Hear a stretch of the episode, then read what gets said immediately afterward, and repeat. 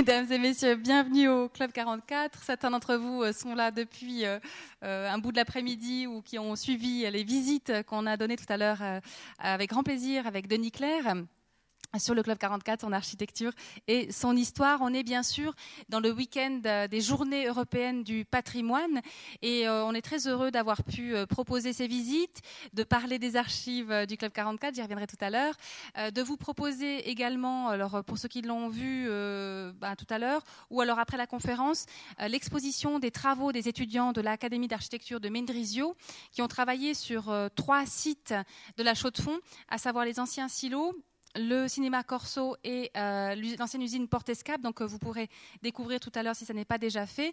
Donc je dirais un travail d'imagination sur la possible ou les possibles réaffectations de ces espaces. Et, José Esteras est là parmi nous, architecte du patrimoine, qui a été un des yeux extérieurs, euh, un des yeux, pardon, fatigue un peu, un des, un des yeux extérieurs du projet, avec un autre architecte d'ailleurs, Monsieur Renato Salvi qui est un, architecte originaire de la Chaux-de-Fonds, dont la maman travaillait à, à Portescap et qui est aujourd'hui architecte de la, de la, ville de Sion.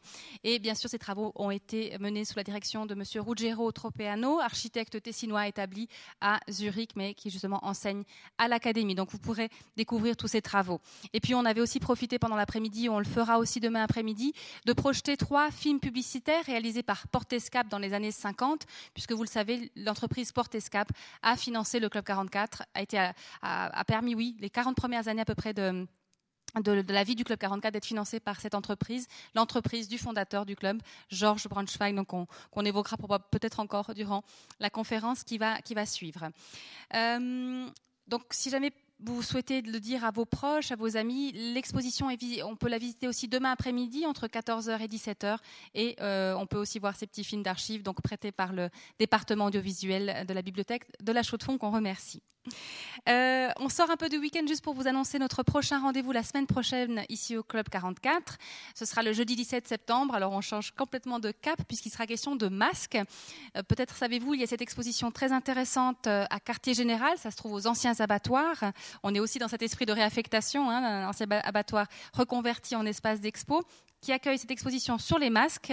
Et dans le cadre d'une collaboration avec Quartier Général, nous aurons une euh, discussion avec deux anthropologues, Suzanne Chapa et Grégoire Maillard. Grégoire Maillard qui, est euh, conservateur adjoint au musée d'ethnographie à Neuchâtel. Tous les deux sont des experts euh, des masques du Lechental. Ils seront en dialogue avec euh, une personne qui s'appelle Namsa Leba, qui est une jeune photographe qui a beaucoup de succès euh, à travers le monde entier, qui a fait tout un travail autour du masque. Euh, c'est quelqu'un qui est de double appartenance culturelle, à la fois neuchâteloise et euh, originaire d'un des pays d'Afrique, j'ai un blanc maintenant, je ne sais plus lequel, mais qui fait un travail justement de réappropriation culturelle, qui travaille sur ses codes, sur le masque, mais en détournant les, euh, les matériaux, en détournant les langages. Et il y aura ce dialogue autour de, de, ce qu'est le masque et de comment on se réapproprie des rituels, des objets euh, symboliques liés à une identité à travers les cultures, à travers le croisement des cultures. Donc ce sera jeudi 17 septembre à 20h15. Et puis je vous rappelle la très belle exposition qui se trouve derrière vous, qu'on a verni euh, ce jeudi, euh, une exposition de photographie de Marc Renault qui s'intitule Dossier hospitalier. Et c'est un travail remarquable qu'il a effectué entre 2013 et 2014 à l'hôpital de Fribourg en plein bouleversement, en pleine réorganisation sous, fond de réforme hospitalière. On avait d'ailleurs une, discussion, une conférence très intéressante jeudi avec Pietro Boschetti et Bertrand Kiffer à ce sujet. Donc voilà, je vous laisserai découvrir un peu cette sorte de, photographie, alors pas tellement des patients, mais plutôt du personnel, de ce qu'il a, voilà, de, comment il a vécu ces, bouleversements. Revenons à notre conférence de ce soir. Et pour expliquer un petit peu d'où elle arrive, je dirais que, en fait, les, gens qui sont dans l'organisation des Journées européennes du patrimoine pour le canton de Neuchâtel euh, sont venus nous voir en nous disant, bah voilà, on pourrait vous proposer une conférence sur les archives du Club 44 on a dit oui, forcément, puisque bien sûr on les connaît, bien sûr qu'on a, on, a fait ce travail euh, important de, mise en ligne des archives sonores en 2013, évidemment avec le soutien, le savoir-faire de la bibliothèque de la ville de La Chaux-de-Fonds, avec le soutien euh, de Mémorial, avec le savoir-faire de la Phonothèque nationale. Ça a pris entre le dépôt et la fin de la sauvegarde des archives sonores à peu près dix ans, et puis une année à peu près de projet pour les mettre à disposition. Donc on était ravis de cette proposition euh, et surtout d'accueillir de, Laurent Tissot pour nous parler de ça. Et j'ai adoré parce que quand Laurent Tissot nous, nous parlait de cette conférence, il nous a dit j'ai une condition, j'aimerais que Marine Aymon soit là. Euh, je veux qu'elle travaille sur ce fonds d'archives. Et j'ai dit, évidemment, et c'est un très beau symbole, je le rappelais tout à l'heure. Euh, on a, voilà, le professeur d'université confirmé. et qui invite la, chercheuse euh, émergente. Et c'est à l'image de ce qu'a été l'histoire du Club 44 à travers des grands noms et des jeunes, des chercheurs, des gens qui, euh, qui étaient peut-être pas très connus mais qui avaient des choses intéressantes à dire et qui étaient repérés, qui ont été repérés au, fil du temps par les différents délégués culturels. Donc on est ravis de cette euh, soirée égocentrique et on est ravis de la partager avec vous puisque c'est effectivement un thème et un bout de notre histoire, un bout de l'ADN du Club 44 dont il sera question ce soir. Donc, je rappelle un trésor environ de plus de 2000 conférences alimentées chaque semaine par les nouvelles conférences. Donc, c'est un peu une sorte de mise en abîme ce soir. Hein. Votre conférence sur les archives sonores sera mise, voilà, rejoindra le fond. En tout cas, merci à tous les deux de nous avoir préparé cette euh, conférence. En deux mots, je vous présente donc Laurent Tissot, professeur d'histoire contemporaine à l'Université de Neuchâtel, spécialiste des questions économiques et sociales, en particulier de l'histoire industrielle, du tourisme, des services et des hobbies, si je me souviens bien aussi. Quant à Marine Aymon, elle est diplômée en histoire contemporaine, sous la direction de Laurent Tissot. Elle se consacre actuellement à la recherche en sciences humaines et à l'édition scientifique, d'ailleurs sous la houlette d'un certain Bertrand Kiffer qu'on a eu jeudi soir. Et dans le cadre de ses travaux, elle s'est intéressée à l'histoire de la vie quotidienne basée sur des micros-archives telles que correspondance et journées personnelles. Là, il sera question d'archives sonores et je passe tout d'abord la parole à Monsieur Laurent Tissot en vous souhaitant une excellente conférence. Merci beaucoup. Merci beaucoup et merci de cette invitation à parler d'un sujet peut-être un peu particulier c'est-à-dire euh, de réfléchir à l'impact et à l'exploitation potentielle des archives dites sonores. Euh, je reviendrai euh, là-dessus tout à l'heure. Donc, comme cela a été dit, c'est une conférence bicéphale, mais je tiens à dire tout de suite qu'une tête sera plus grande que l'autre, dans la mesure où Marine Aymon aura la place privilégiée, parce que c'est elle qui a travaillé plus que moi sur la substance même de ces archives, qui sont, comme on l'a dit, extrêmement volumineuses je dirais exceptionnelle, parce que je ne connais pas de tel type d'archives ailleurs. Il y a peut-être celle du Collège de France aussi, mais elle, a beaucoup travaillé euh, là-dessus, donc euh, c'est elle qui aura la, majeure partie du, temps à notre disposition. Moi, je ne ferai qu'une introduction assez générale sur deux points, c'est-à-dire euh, la question de la place des archives dites sonores et bien sûr sur la, spécificité du, du Club 44 là-dedans en d'autres termes, qu'est-ce que des archives sonores, au travers du Club 44, nous, apprennent sur ce que nous vivons aujourd'hui et surtout ce qu'a été la deuxième moitié du XXe siècle, puisque l'activité du club commence en 1944, mais les premiers euh, enregistrements datent de 1957. Donc c'est un demi-siècle d'histoire qu'on peut passer en revue au travers de, de ces archives. Il est bien clair que euh, l'histoire, si elle se prétend être une science, je crois que c'est peut-être pas déraisonnable de le dire, mais si, elle prétend être euh, une science, elle doit définir ses objets d'étude, elle doit définir ses méthodologies, et surtout elle doit définir le matériau avec lequel elle va travailler. L'histoire, bien sûr, ne travaille que sur des traces, c'est-à-dire les traces qu'un passé nous a laissées, euh, traces qui sont incomplètes pour différentes raisons, de destruction d'une part, des traces dont on sait qu'elles existent mais que les propriétaires ne veulent pas nous laisser découvrir pour différentes raisons, traces que peut-être parfois l'historien choisit, parce que ça va dans son sens, c'est beaucoup plus simple, ça évite peut-être des problèmes d'interprétation. Voilà, donc l'historien, l'historienne est amené à travailler sur un matériau dont il sait par avance qu'il n'est pas exhaustif et qu'il ne représente qu'une partie d'une réalité qu'il, par ailleurs, il veut, il veut euh, reconstruire. Alors, c'est un petit peu étonnant et peut-être intrigant qu'un historien de ma génération, qui a travaillé maintenant il y a 40 ans, dans les années 80, qui travaillait sur un sujet sur le XXe siècle, n'a pas été amené par ses maîtres, à entrevoir la possibilité d'utiliser d'autres archives que celles d'archives manuscrites. j'ai fait une thèse sur une histoire d'entreprise qui fabriquait des caméras, donc, qui étaient directement intégrées dans l'espace visuel du XXe siècle. Je n'ai jamais utilisé d'autres archives que celles écrites. Des procès-verbaux de conseil d'administration, des rapports techniques, etc., etc., quelques dessins, mais absolument rien sur l'histoire euh, euh, visuelle. Et bien sûr que j'en rougis 30 ans après, on m'a donné une mention sous cum laude en disant finalement mon travail, eh ben, au vu de ce qu'on peut faire aujourd'hui, de ce qu'on peut exploiter comme d'autres sources, il aurait pris peut-être une autre orientation. Donc là, il y a un réel déficit, un manque de conscience pendant très longtemps des historiens et de la science historique de négliger une, partie de notre patrimoine et une partie des traces laissées par l'histoire, et surtout, et surtout pour l'histoire du XXe siècle, sans qu'il y ait de raison apparente de, euh, euh, ne pas en tenir compte. Alors, bien sûr qu'il y a, l'histoire de l'histoire, il, il y a des explications à cela elles ne sont pas idiotes, mais il faut dire que, en quelque sorte, l'histoire du XXe siècle, et particulièrement l'histoire de la deuxième moitié du XXe siècle, a mis longtemps à comprendre qu'on ne peut pas la faire sans prendre en compte ce qui se passe sur l'image, l'histoire visuelle, le cinéma, le film, la télévision et l'histoire du sonore, l'histoire qui s'entend, l'histoire bien sûr au travers de la radio, qui est un médium extraordinaire et qui n'est partie à la fin du 19e, mais aussi un autre médium qui est celui de la conférence, c'est-à-dire la transmission du savoir, de la transmission de la connaissance par l'oral. Donc on entre là dans un, encore, malheureusement aujourd'hui, dans une dimension qui n'est pas complètement maîtrisée.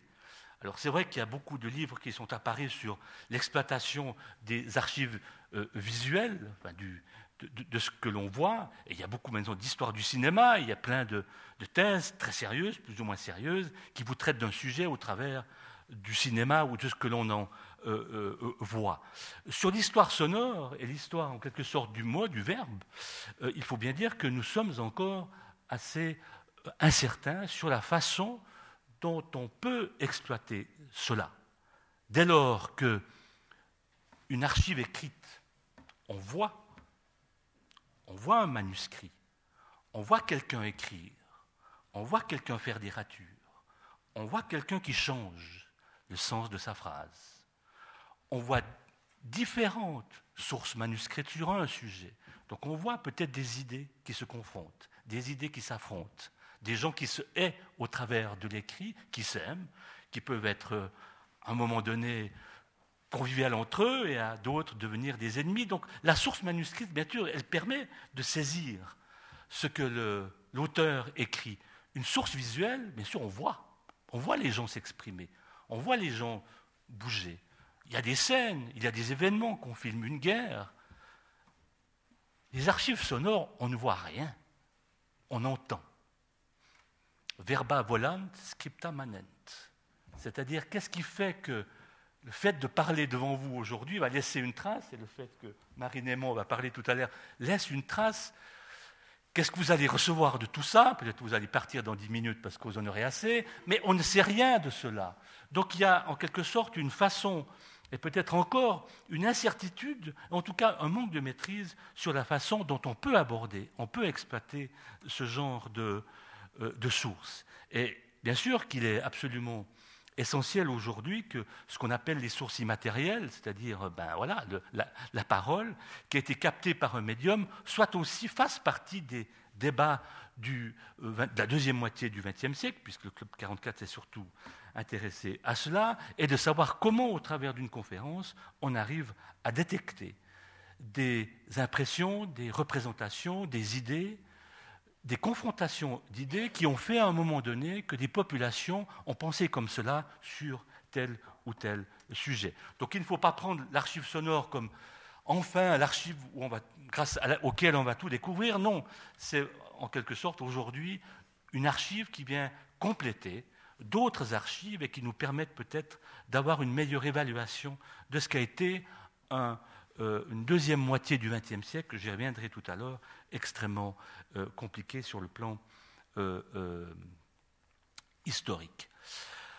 J'en viens à la deuxième, deuxième partie de mon, introduction, c'est le Club 44 là-dedans. Alors, il, y a eu quelques explications tout à l'heure lors de la, des visites guidées, sur certaines informations ont été données sur ce Club 44.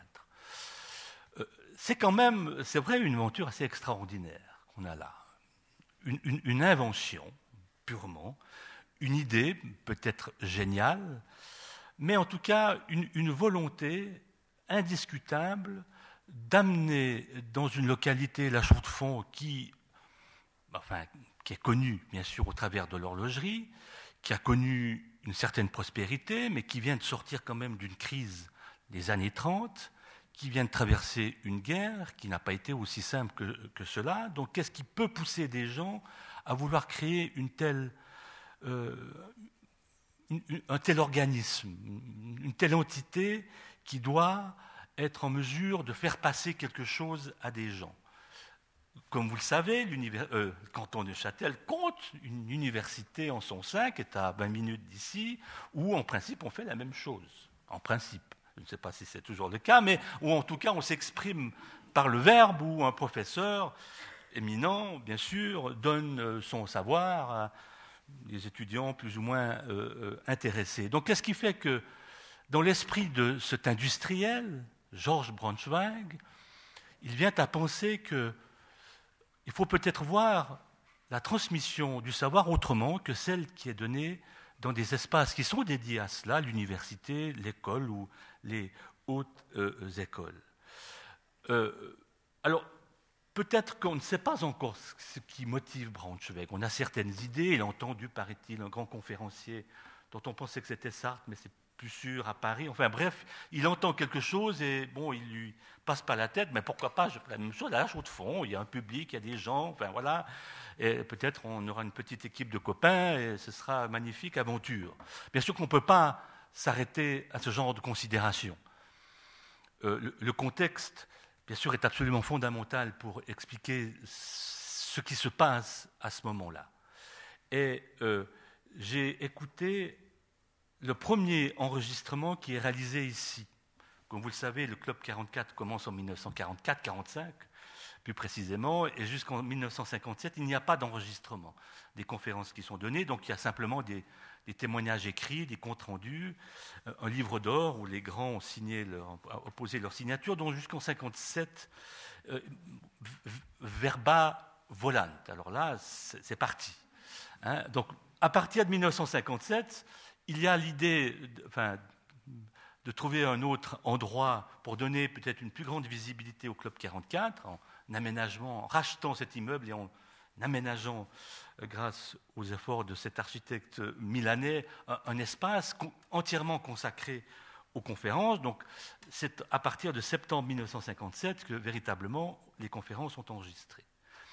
Et si vous enregistrez la première, qui est absolument un moment extraordinaire, donc c'est une conférence qui dure 44 minutes et qui vise à inaugurer cet espace. Et on voit le, je crois que c'est M. Braunschweig qui donne les clés au président du Club 44. Il y, a, il y a beaucoup de monde et on entend des applaudissements très nourris euh, pendant ces 44 minutes, et quatre orateurs s'expriment. Il y a le président de la Fondation, M. Jean Hoffman, qui était un magistrat, président de tribunal de la Chaux-de-Fonds, qui, tient beaucoup le crachoir, à, peu près la moitié, mais ce n'est pas le plus intéressant. Mais bon, c'est comme ça, il est président de la Fondation. Le deuxième orateur, c'est un orateur que vous connaissez, bien sûr, c'est Braunschweig, celui qui finance, le financier, celui qui, qui est d'accord de alimenter de ses finances personnelles cette organisation, qui, en quelque sorte, est. Euh, euh, voilà, son, discours est très bref, c'est un industriel, enfin, time is money, donc il n'est pas très loquace, mais il dit des choses importantes, je vais y revenir après. Le troisième orateur, alors c'est quelqu'un que vous connaissez beaucoup mieux, enfin, en tout cas pour une génération qui a pu l'écouter et le voir à la télévision, c'est Henri Guillemin. On l'a invité en tant que représentant officiel de la France. Il est attaché culturel à l'ambassade de France à Berne, mais parmi le public, c'est intéressant, il y a aussi l'attaché culturel d'Italie et d'Allemagne. Euh, et le quatrième orateur, c'est le conseiller d'État euh, qui était socialiste, André Sandeau, qui s'exprime en dernier. Et ces quatre orateurs, à leur façon, expriment ce qu'est le Club 44, à leur façon. Donc on a des compléments, bien sûr, parce que enfin, c'est une inauguration, on ne va pas s'entre-déchirer euh, sur euh, des, points de détail. Mais ces quatre orateurs, moi je vous invite à écouter cette conférence, ces quatre orateurs, en quelque sorte, donnent l'essentiel de, des raisons pour lesquelles on achète un bâtiment, manque de place, bon, il y a des questions pratiques, mais les raisons pour lesquelles on veut que cette expérience continue dans d'autres locaux, ces locaux dans lesquels nous sommes euh, à présent. Et ces quatre orateurs, alors, présentent, et moi j'étais un petit peu, je dois dire, bouleversé d'entendre ces gens. Ils présentent à leur façon les grandes interrogations qui les habitent en 1957. C'est vrai que 1944, le Club 44 est lié à une date. C'est 44, c'est la fin de la guerre. C'est un monde, une tragédie qui se termine. C'est 60 millions de morts. Et ce sont des gens qui sont conscients de, en quelque sorte, un nouveau chapitre d'histoire s'ouvre. Et on pense que en 44, ça va être un monde pacifique. Il faudra mettre deux ans pour voir que si la Deuxième Guerre mondiale a opposé trois idéologies, l'idéologie libérale, l'idéologie fasciste nazie et l'idéologie communiste, la fin de la guerre voit deux idéologies sortir vainqueurs. C'est l'idéologie libérale et l'idéologie euh, communiste. Donc ces deux idéologies, qui sont quand même très opposées, ont réussi à vaincre une idéologie dont on pensait, à raison, à juste titre, qu'elle était la, la plus menaçante. Et bien sûr qu'on est conscient que malheureusement, cette sortie de guerre entraîne l'entrée dans une autre guerre, qu'on va appeler, que les historiens vont appeler froide. Peut-être on peut s'étonner de l'emploi de ce terme. Il y a quand même eu des guerres, pas en Europe, mais bref, ce n'est pas une guerre chaude, c'est une guerre froide. Donc, en 1957, lorsqu'on se retrouve ici, bien sûr que les acteurs sont conscients qu'on est en guerre. Et cela transparaît de façon alors implicite, parce qu'on utilise des termes qui sont adéquats pour éviter de dénoncer les adversaires qui sont en train de s'opposer. 57, c'est une année après 56, 1956, il y a l'affaire de Hongrie, l'intervention soviétique à Budapest, et puis, si on remonte un petit peu, il y a la guerre de Corée. Donc on est en quelque sorte en mesure de, de penser que ça va de nouveau péter avec un instrument alors une arme beaucoup plus efficace qui s'appelle l'arme atomique, et qui peut faire alors sauter l'ensemble de la planète. Donc on est en face d'acteurs qui veulent s'interroger sur un monde qui est en complet changement, certes, mais sur un monde extrêmement conflictuel. Donc il s'agit pour les organisateurs et pour les initiateurs, bien sûr, de montrer qu'il y a encore des espaces possibles où le débat est possible, où la discussion est possible, tout en évitant de désigner un ennemi qui est bien sûr l'ennemi communiste et l'ennemi soviétique. Et il y a un moment extraordinaire de ce, de ce débat, j'en parle parce que je trouve que j'ai été vraiment bouleversé. Le dernier orateur qui s'exprime, bien sûr, est un conseiller d'État socialiste, André Sando, qui a eu un passé durant l'entre-deux-guerres de militants, de défenseurs de certains socialistes, de certains communistes. Et euh, André Sando est tout à fait conscient de cela et il fait 12 minutes d'intervention en tant que conseiller d'État, donc il, représente l'officialité neuchâteloise dans, euh, dans ce canton, donc il est porteur d'un message de l'État du canton de Neuchâtel, et bien sûr qu'il va en quelque sorte alimenter la justification pour l'État de Neuchâtel de défendre une place où l'on peut discuter encore. Son dos n'est pas communiste, il est socialiste, et il fait un discours merveilleux, c'est un très grand orateur, où finalement il, montre que l'année 44 est absolument fondamentale. Et c'est un choix, le chiffre 44 est fondamental parce qu'entre autres, et là son intervention est ponctuée d'applaudissements, c'est la libération de Paris. 44, c'est la libération de Paris, et le Club 44, bien sûr, c'est une expression francophone.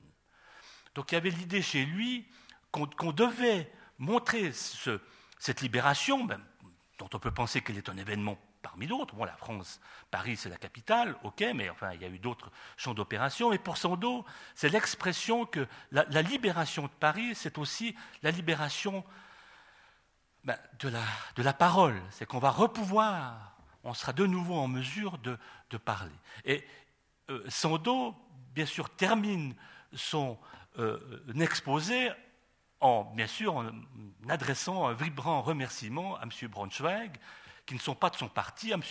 Hoffman, qui n'est pas de son parti. Et M. Hoffman, qui est le modérateur de la conférence, remercie M. Sando, et le dernier mot qu'il lui dit, vous êtes maintenant un des nôtres. Et ça, ça finit là, ça finit là. Alors je ne sais pas ce que Sando a pu réagir, mais en quelque sorte, ça donne la tonalité et, tout le climat euh, euh, euh, de cette inauguration, parce que bien sûr qu'on va montrer que ce Club 44, c'est la défense de l'humanisme, c'est le, lieu du débat, c'est la diffusion de la vérité, c'est la confrontation des opinions, c'est le contrepoids au fanatisme, c'est sauver le monde de la barbarie. Là, je reprends des termes qui sont explicitement dits durant cette, euh, cette conférence, c'est la défense de la langue française, c'est aussi bien sûr la position de la Suisse, la diversité, c'est la lutte contre le chauvinisme. Euh, Henri Guillemin dit que c'est l'esprit de connaissance, c'est le terrain fraternel, c'est la passion de l'authentique.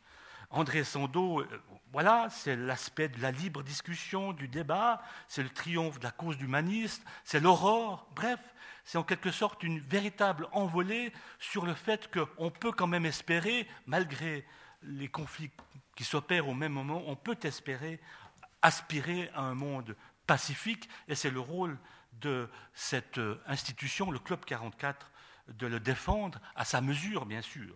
Mais il y a une ambition locale, et Braunschweig en est conscient, c'est la Chaux-de-Fonds, mais c'est aussi le Loc, c'est Saint-Imier, c'est l'Arc jurassien, c'est Neuchâtel, mais il y a une ambition, alors humaniste, universel, donc d'apporter sa part à cette cause nouvelle d'une défense d'une terre de liberté, mais qui implicitement veut dire que l'ennemi, eh bien, on sait où il est, il est à l'est. Alors, comment évaluer les archives sonores là-dedans? Est-ce que les archives sonores sont en mesure d'apporter un éclairage sur cette période compliquée, et bien sûr sur la deuxième moitié du XXe siècle, enfin, deuxième moitié du XXe siècle, jusqu'à euh, aujourd'hui. Alors, si vous regardez les thématiques qui sont abordées, c'est des thématiques très euh, généreuses, euh, éclectiques, très diversifiées, qui vont de la politique, qui vont de la philosophie, qui vont de la médecine, qui vont au social. Bref, tout est embrassé. Donc on voit un intérêt, pour des raisons aussi commerciales, d'attirer une, population, un public qui soit intéressé par ce qui est dit. Donc ce n'est pas un forum universitaire uniquement. Donc il y a un éclectisme, mais cet éclectisme, si on le prend de façon générale, il représente et il traduit quels sont les grands problèmes que les sociétés locales, nationales, cantonales rencontre en 1960, en 1970, en 1980, 90, 2000. On voit très bien tout d'un coup l'émergence de l'écologie qui devient un problème. Donc on en parle, on organise des débats, on voit les difficultés du canton de Châtel, on en parle, on forme des débats, etc. etc. On voit les problèmes israélo-palestiniens, donc on en parle, on, voilà. Donc c'est vraiment une, vue, une, une, ouverture sur l'histoire très compliquée de la deuxième moitié du XXe siècle. Alors brièvement, le public, Bien sûr que le public sera aussi éclectique. Mais euh, là, si je me réfère à cette fameuse euh, inauguration de 1957, il y a le président, M. Hoffman, qui dit explicitement notre club s'adresse et veut former des hommes d'élite. Donc il y a cette idée qu'il nous faut des éclaireurs, des gens qui pensent pour les autres. Et ma, ma foi, il y a une masse voilà, qui va suivre plus ou moins bien plus ou moins assidûment ce que ces hommes d'élite vont, euh, vont faire. Mais voilà, il y a quand même l'idée que le, public, bien sûr, joue un rôle important, parce qu'en public, il n'y a pas de conférence. homme d'élite, mais aussi vision euh, transgénérationnelle, c'est-à-dire un public qui soit le plus euh, ouvert possible en âge, au niveau social. Il faut attendre 1971, enfin, pour que les femmes soient acceptées, mais Marine en parlera tout à l'heure de façon plus abondante. Dernier point que j'aimerais soulever, c'est alors l'attention. Alors là, c'est peut-être plus la vision historienne euh, qui parle, c'est l'attention qu'il faut porter au contexte technique et sonore. Bien sûr qu'il y a quelqu'un qui parle, plus ou moins bien, il est plus ou moins intéressant, mais il y a des choses qui se passent et que l'auditeur entend, des bruits. Ben voilà, tout d'un coup, il y a des échanges off, mais quand même, ils sont enregistrés. Il y a des bruits dans la salle, il y a des interruptions. On sent qu'il y a des gens qui se lèvent. Donc il y a tout un contexte sonore qui, en quelque sorte, humanise euh, ces conférences, qui, ne soient pas simplement des conférences froides d'un mauvais professeur à de mauvais élèves, mais c'est une, humanité qui est transcrite ici et qui permet d'être euh, entendue. Maintenant, la richesse de, ces, de, cette collection, plus de 2000, bien sûr, on ne peut pas l'écouter les 2000, mais allez faire un tour sur le site et vous serez agréablement surpris de tout ce qui s'est dit, et peut-être choisissez pas forcément un grand orateur, mais un anonyme. il y a beaucoup d'anonymes qui parlaient bien et qui même parlaient mieux que ceux que voilà se trouvent sur la liste que j'ai pu voir euh, tout à l'heure au, bar. Donc voilà pour cette introduction. Je, je, vais euh, laisser la parole à Marine alors qu'il va euh, s'attacher à exposer alors les grandes absentes pendant 20 ans de ce club 44 et de voir comment est-ce que la femme a pu être introduite et quelle représentation est là et qu'est-ce qu'elle a pu faire du, du club 44. Donc à vous, Marine. Merci. Vous avez dit tout à l'heure qu'on était incertain sur la façon de traiter ces sources sonores. On va quand même tenter quelque chose ce soir. Oui. Alors, moi, j'ai d'abord ouvert la médiathèque du Club 44. Enfin, ouvert, je, je devrais dire plutôt cliqué cette boîte de Pandore d'archives sonores. J'ai écouté le tout premier son, qui est celui dont vient de parler M. Tissot, l'ouverture des nouveaux locaux ici en 1957. J'ai entendu le vibrant discours du, président fondateur, il faudrait dire, merci Marie-Thérèse, le, président fondateur Georges Braunschweig qui fait un, discours qui est, vibrant, il faut le dire, qui parle de, la tolérance, de sagesse, de respect, il parle aussi de l'importance des minorités. En fait, c'est un très beau discours et puis qui m'a fait comprendre que la philosophie du club était vraiment portée sur euh, bah, le progrès, la tolérance et surtout l'ouverture au monde. Et puis, je suis venue ici, dans ces locaux, je les ai visités, je me suis baladée, j'ai découvert aux toilettes un événement, quelque chose d'assez particulier, qui était le boudoir des femmes? Alors, je me suis demandé pourquoi. Je suis allée voir chez les hommes, rien à signaler. Donc évidemment, premier constat, et dans mes premières, euh, recherches très rapides, les femmes sont admises au club comme membres régulières, au club 44, en juin 1971. Club sans femmes, alors. Georges Braunschweig a justifié ce choix, et c'est important de le rappeler. Il expliquait que le Club 44 devait absolument éviter de devenir une société de gens riches, et puis que la différence évidente entre la toilette d'une femme aisée et la toilette d'une femme plus modeste allait créer des, fictions, des frictions au, sein du, club et entre les membres, alors que les hommes étaient tous habillés de la même façon. Donc il valait mieux écarter les femmes. C'est un argument, il y en a eu d'autres, mais pour l'instant retenons que celui-là. C'est un souci de transparence, disons, euh, démocratique ou d'égalité de, la société. Il n'y a absolument aucun souci d'égalité des sexes. Un club sans femmes, mais je suis aussi allée ouvrir les livres d'or du Club 44, et puis le tout premier, j'ai trouvé la signature de Jeanne Hersch, qui vient donner une conférence pour la première fois en 48. Et puis en tournant quelques autres pages, j'ai trouvé la signature d'Ella Maillard, qui elle vient donner une conférence en 56. Donc c'est un club sans femmes, mais avec femmes. Là, je commençais à avoir de la peine à suivre, donc j'ai commencé à me demander mais quelle était exactement l'histoire des femmes dans ce club 44. Alors là, dans les premières recherches et au départ, je me suis rendu compte que ce boudoir, les traces dans les archives, l'histoire plus générale du club. En fait, les femmes, elles sont présentes d'une façon ou d'une autre, mais qu'en fait leur présence a suivi un chemin assez sinueux. Mais quoi qu'il en soit, elles ont toujours été là. Il ne faut pas penser que au Club 44, il n'y a eu aucune femme jusqu'en 71. Elles ont toujours été là, mais alors où? Comment? Pourquoi 1971 Et puis, quelle est exactement leur place? Alors, je vous propose qu'on essaie de comprendre un peu mieux cela ce soir.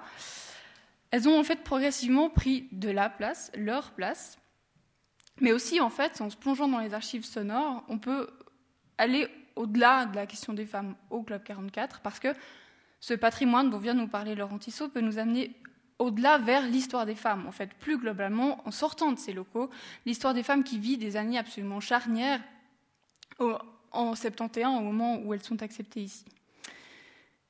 Et on verra, j'arriverai à ce point-là euh, tout à l'heure, mais le Club 44 n'est pas simplement un centre culturel où se succèdent des conférenciers, mais c'est aussi une sorte de laboratoire, en fait, où on, se pose des questions, on cherche, on se cherche, et puis il y a des dynamiques sociales comme ça qui s'inscrivent, et Laurent Tissot vient de l'évoquer aussi, toutes ces dynamiques sociales trouvent une, résonance dans ce Club 44. Alors, prenons simplement l'exemple des femmes comme, comme fil rouge, mais on pourrait aussi aborder ces archives sonores par plein d'autres biais. Mais l'exemple des femmes est passionnant, donc je vous propose qu'on poursuive celui-là. Alors, je vais me consacrer à une période précise, qui est d'abord celle de 1957, où les toutes premières archives sont apparues, jusqu'en 1971, où elles sont admises au club. Ce qui me fait en fait 14 ans d'archives à, analyser et à explorer. Je commencerai en fait par la fin, c'est-à-dire 1971, au moment de, l'Assemblée générale, pour mieux comprendre en fait le contexte et puis comment, comment ce, vote peut, peut, nous poser des questions. Ensuite, pour remonter le fil de l'histoire, on pourra se plonger dans les archives, mais selon deux points de vue, parce que d'abord le point de vue des femmes quand elles parlent et qu'elles donnent des conférences, puisque je, je l'ai évoqué, elles ont le droit de monter sur ce pupitre avant 1971. Et puis après, du point de vue des hommes, parce qu'en fait, les hommes parlent beaucoup des femmes. Et puis quand on observe un peu les archives de plus près, on se rend compte qu'il y a beaucoup de questions qui sont des questions euh, sur les femmes, mais aussi un peu plus générales, qui nous permettent de lire un petit peu en filigrane des histoires, euh, des préoccupations sociales en fait. Donc, si vous voulez, moi j'ai un peu travaillé en, essayant de demander comment les femmes étaient analysées comme, sujet, ou alors comment elles devenaient des, objets d'analyse. Alors, je vais vous donner quelques chiffres, pas trop, je sais, parce que ça peut, être un petit peu effrayant, mais ces chiffres sont importants. Entre 1957 et 1971, j'ai répertorié toutes les archives et j'ai compté 299 conférences au total. Alors ça ne veut pas dire qu'il y a eu 299 conférences au Club 44 dans cette période-là, parce que beaucoup d'archives peuvent être perdues, endommagées. Euh, parfois on a pu oublier d'appuyer sur le bouton record, euh, on, a réutilisé des cassettes en réenregistrant sur des conférences, mais ce sont 299 sons qu'on a à disposition. Parmi ces 299 conférences, combien sont données par des femmes? 11. Donc il y a aussi des archives matérielles qui peuvent nous renseigner un petit peu sur les, sur les archives sonores, et puis elles ont été intéressantes parce que là j'ai pu trouver, sous forme de, carton d'invitation qu'on envoyait aux membres, neuf mentions de femmes en plus de celles que j'avais trouvées dans les archives sonores. Ce qui fait qu'on peut retrouver 20 soirées ou 20 occasions où les femmes sont présentes au Club 44, mais je vais rester concentrée sur les, sur les 11, les archives sonores. Alors je vous avais promis de commencer par la fin. L'Assemblée générale qui se tient le 17 juin 1971. Disons, sur le papier, elle s'appelle l'admission des femmes au Club 44, un tournant décisif mais nécessaire.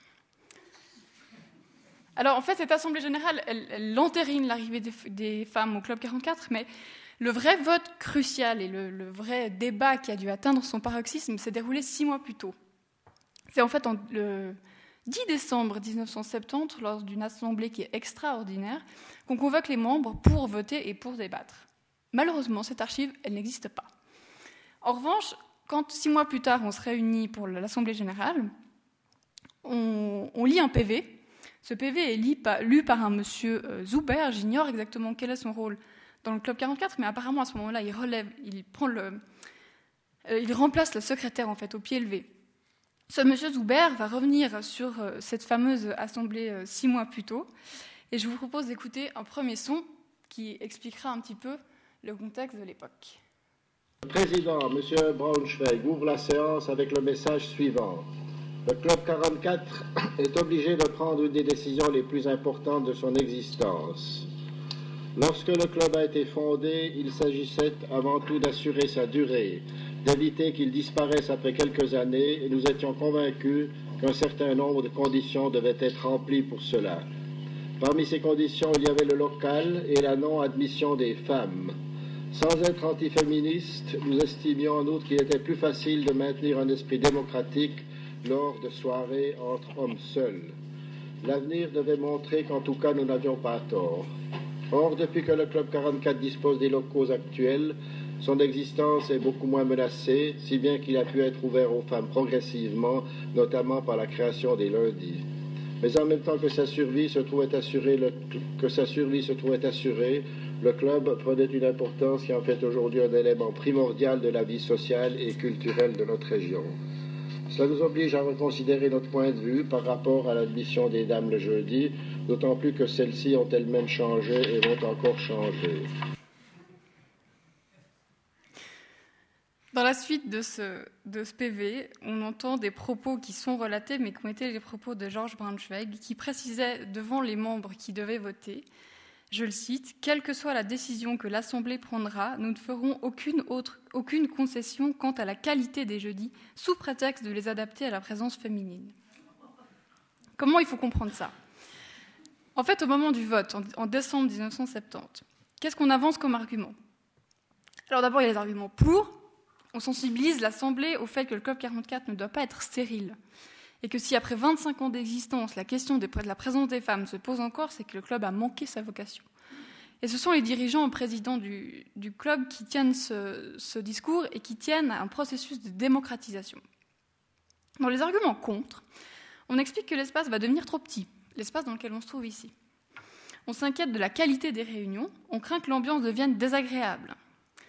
La présence des femmes pourrait en effet empêcher certains hommes de s'exprimer. Quoi qu'il en soit, il y a un vote et le résultat est donné.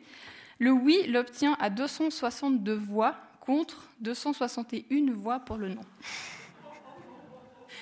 Donc ces arguments, et je pense là surtout aux arguments qui, sont, contre, ils ne sortent pas de nulle part. Parce que si un, membre, un homme, dit que la qualité des réunions pourrait baisser, c'est parce qu'en fait, il juge qu'une femme est, moins apte à réfléchir en fait et à, débattre de sujets qui sont ardus comme ils les connaissent le jeudi soir.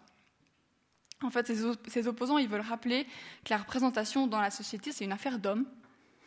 Et cela, évidemment, ce sont exactement les mêmes objections que ceux qui sont opposants au droit de vote des femmes en Suisse.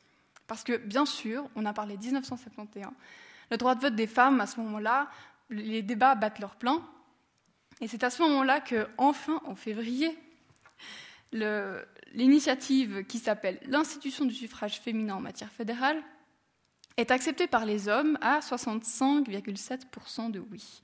Alors en fait, les femmes en Suisse, il faut nuancer un tout petit peu ça parce qu'elles peuvent voter depuis plusieurs années au niveau cantonal. Les Vaudoises sont les premières en 1960, puis les Neuchâteloises et les Genevoises vont suivre en 62, ainsi de suite, canton après canton. Mais quand ça se concrétise là au niveau national, c'est un événement qui est majeur pour l'histoire de la démocratie suisse. Et donc c'est un résultat qui est quasiment simultané à l'arrivée des femmes au Club 44. J'ai cherché dans les archives sonores un lien, quelque chose qui pouvait me renseigner là-dessus entre, ce moment de droit de vote. Dans les archives sonores, je n'ai absolument rien trouvé. En fait, la question est un petit peu euh, parfois de façon périphérique dans une conférence qui traite d'un autre sujet et qui touche un petit peu le droit des femmes, mais il n'y a absolument aucune conférence, euh, débat, euh, table ronde qui est directement consacrée à cette question. Mais en fait, c'est aussi une indication et qu'il faut prendre en compte. Pourquoi est-ce qu'on n'en a pas parlé? Est-ce que c'est volontaire? Est-ce que, en fait, euh, je, je, manque d'archives? Elles, Certaines ont disparu. Quoi qu'il en soit, je pense que le lien est intéressant et important à faire parce que la démocratie suisse, comme la place des femmes au Club 44 a suivi la même trajectoire et, allait dans la même direction, en fait. Un exemple, dix ans auparavant, euh, les citoyens suisses ont voté pour la, pour la première fois pour l'initiative euh, qui permet aux femmes de, de voter. C'était en 19, 1959. Elle est refusée vraiment très nettement à quasiment 67%. Et puis, dans les archives matérielles du club, j'ai aussi trouvé une invitation qui a été envoyée aux membres en 1961, qui était une convocation à un forum sur l'admission des femmes comme membres à part entière au Club 44. Là aussi, dix ans avant. C'était un forum qui, était, en fait avait été lancé par une pétition dans les membres et qui demandait qu'on puisse parler de la question. Donc les dirigeants avaient dû, bon gré mal gré, organiser un forum. Donc Là, au début des années 60, pour le vote, comme pour le club, les mentalités et les débats vont suivre une longue route jusqu'en 71, une longue réflexion. Et puis plonger dans les archives, ça permet de comprendre cette longue route. Qu'est-ce qui s'est passé? Chaque archive, en fait, elle nous indique de quoi une route est faite. Alors, allons-y. Je vais commencer mon focus sur les femmes, celles qui parlent au club. Et puis pour les analyser, je vais me concentrer donc sur les 11 conférences dont je vous parlais tout à l'heure. Alors, bien sûr, 11 enregistrements sur 299, c'est peu. Et puis l'occasion d'écouter une femme face à un parterre d'hommes est assez rare. Mais quand est-ce que ça se déroule? En fait, l'organisation de la semaine au Club 44, elle est importante. Au départ, les, séances, elles se tiennent le jeudi soir, donc c'est la séance qui est traditionnelle, qui est réservée aux hommes. Mais avec l'évolution du club, on arrive dans les locaux ici en 1957, et avec l'impulsion du nouveau délégué culturel, donc, qui était donc responsable de la programmation, Gaston Benoît, qui a joué un rôle très important dans, l'institution, on crée les lundis. Et puis, finalement, les mercredis pour les séances de cinéma, et puis les samedis pour la musique. Et puis, les femmes ont le droit d'accompagner leur mari pendant ces, ces, autres jours de la semaine. Donc, on ne verra jamais une femme présente un jeudi soir jusqu'en 1971. En revanche, elles font leur premier pas comme auditrices pendant ces autres soirées de la semaine. Et puis, par exemple, un lundi, si on se penche un peu sur le programme, on trouvera des conférences sur des thèmes de, loisirs, de l'histoire, de la culture, des voyages. Globalement, ces séances sont un petit peu plus légères, disons moins sérieuses. J'ai même lu quelque part qu'elles étaient moins ambitieuses que le jeudi. Donc ce jeudi a un statut qui est vraiment particulier parce que clos. Pour ce qui nous intéresse, entre 1957 et 1971, sur les 11 femmes, 4 ont parlé un jeudi soir. Alors évidemment, je me suis demandé qui il fallait être et qu'est-ce qu'il fallait dire pour avoir le privilège d'être là un jeudi soir. Je, vous évoque rapidement quatre noms. D'abord celui de Marcel Capron, qui est une, critique littéraire française. Elle vient parler d'Anton Tchekhov en 63. C'est la toute première femme à apparaître dans les, dans les archives sonores. Vient ensuite Jeanne Hersch. C'est pas la première fois qu'elle vient, et elle vient parler, elle, de l'importance de la philosophie dans l'ère industrielle. Elle vient-elle en 67 Michel Ray, une jeune journaliste française, parle du Che Guevara en 68. Et enfin, Jacqueline Fischer, une critique musicale. Elle est la première à intervenir dans un débat en, octobre 1971, donc juste après que les femmes soient officiellement admises. C'est des sujets qui sont assez variés, mais qui restent, disons, relativement sérieux. Question suivante. Puisqu'elle parle, que ce soit un jeudi, un lundi, peu importe, elles font quand même face à un parterre d'hommes. Alors qu'est-ce qui se passe dans l'interaction? Qu'est-ce qui se passe quand une femme se retrouve seule face à, en tout cas, une majorité d'hommes? En écoutant là encore les archives sonores, je pense qu'un premier point mérite d'être relevé, c'est la timidité, voire la position d'infériorité dans laquelle se placent les femmes. Souvent, elles se disent inquiètes, effrayées, euh, qu'elles ne sont pas assez qualifiées pour, euh, pour euh, leurs propos. Et on va écouter un seul exemple, qui est celui de Viviane Gasser. C'est une jeune journaliste. Elle vient parler en 66 et elle commence sa conférence par ces mots. Bien, je vous remercie.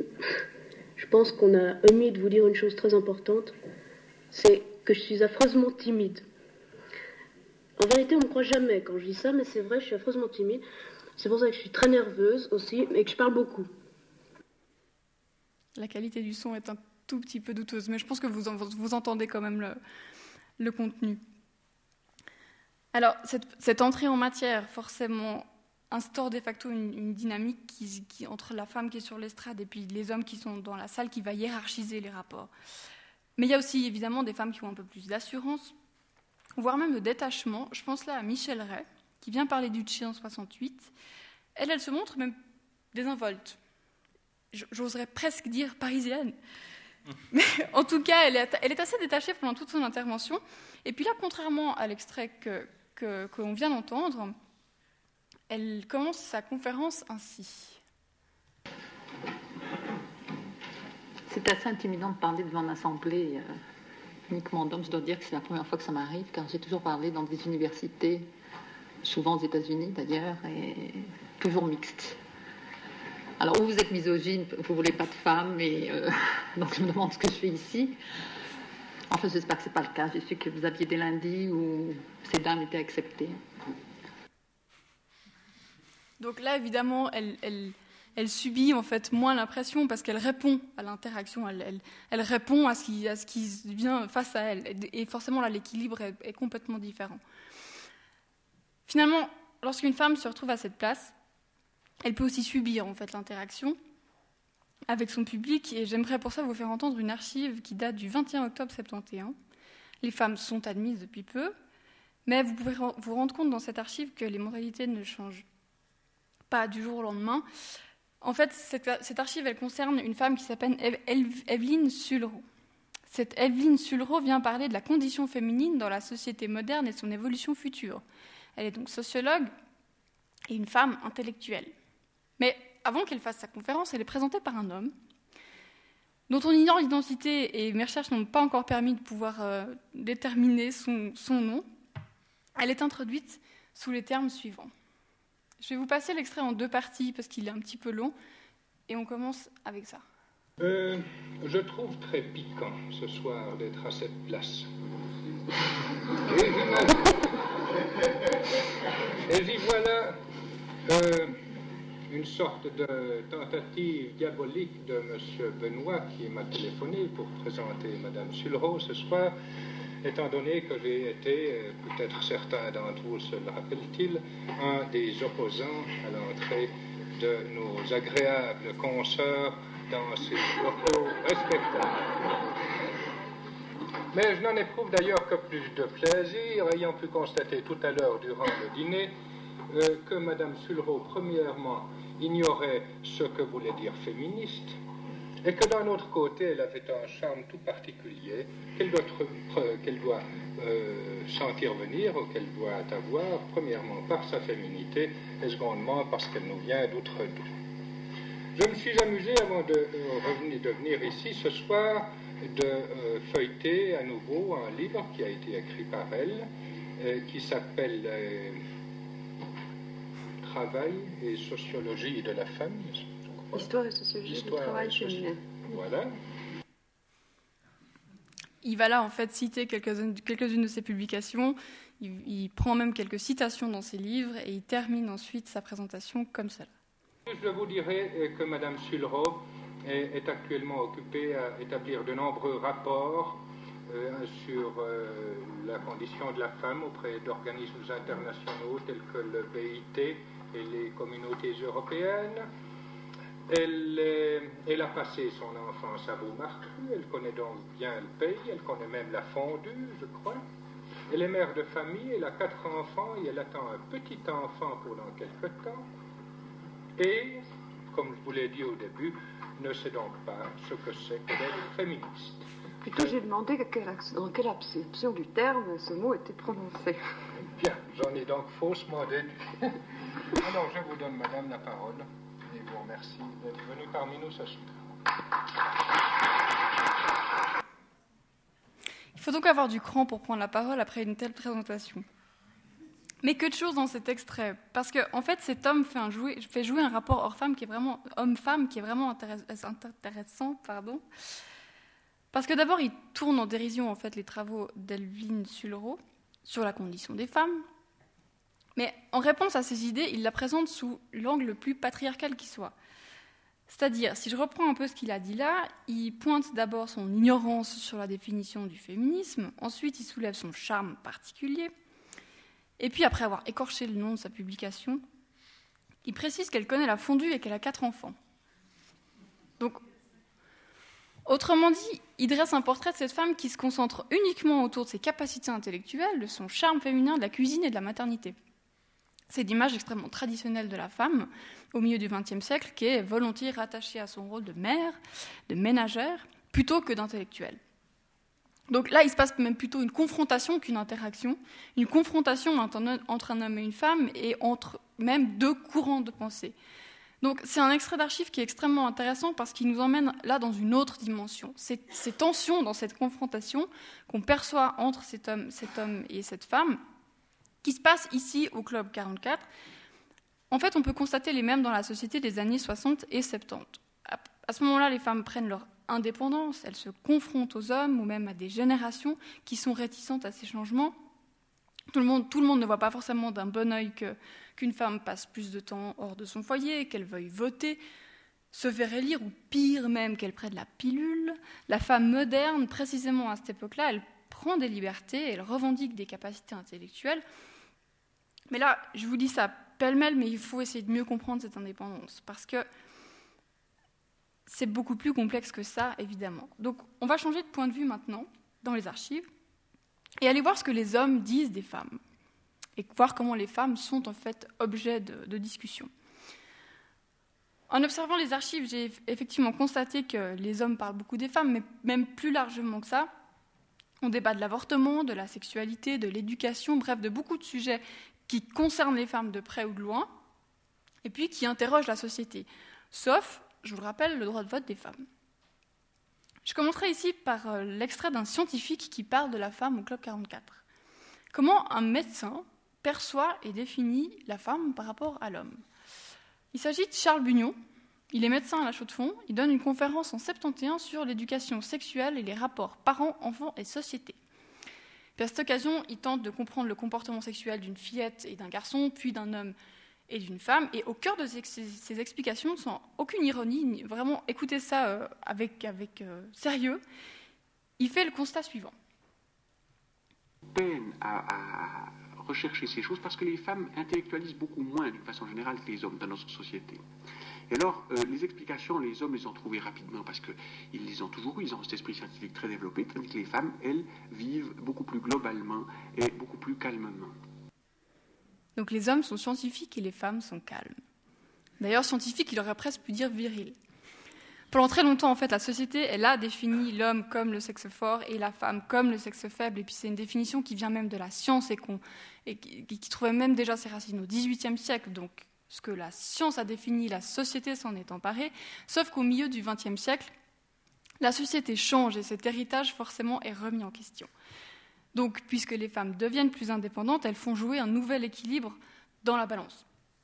Comment Pourquoi Si on essaye par exemple de comprendre le quotidien de la femme bourgeoise au début des années 60, on peut notamment euh, noter que cette femme, je dis bourgeoise parce que ça concerne quand même certaines catégories, de, de, certaines catégories sociales, cette femme bourgeoise qui sera généralement euh, mère au foyer, épouse, consacre son temps entièrement aux tâches ménagères, à l'éducation des enfants.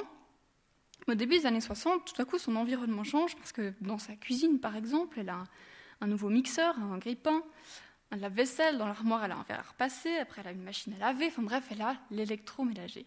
Donc ça paraît anodin, mais c'est un exemple qui est intéressant parce que l'appareil ménager va lui faciliter le, travail et puis c'est considéré à ce moment-là comme un temps qui est gagné.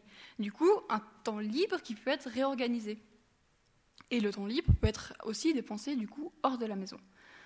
D'ailleurs, nous verrons tout à l'heure, mais je, vous demande de patienter pour ça, mais on verra tout à l'heure que c'est un argument qui sera repris par Georges Braunschweig. Mais bon, l'électroménager, c'est une explication qui est un petit peu courte pour euh, expliquer l'indépendance progressive des femmes. Donc, poursuivons les recherches dans les archives pour trouver plus d'indices, plus de traces d'histoire, je devrais même dire.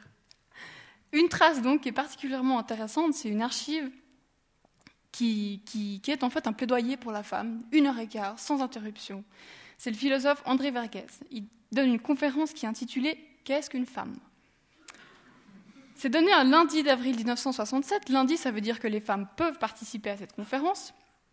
C'est un professeur philosophe, il parle très bien, il sait faire rire la salle, il y a vraiment une locution extraordinaire.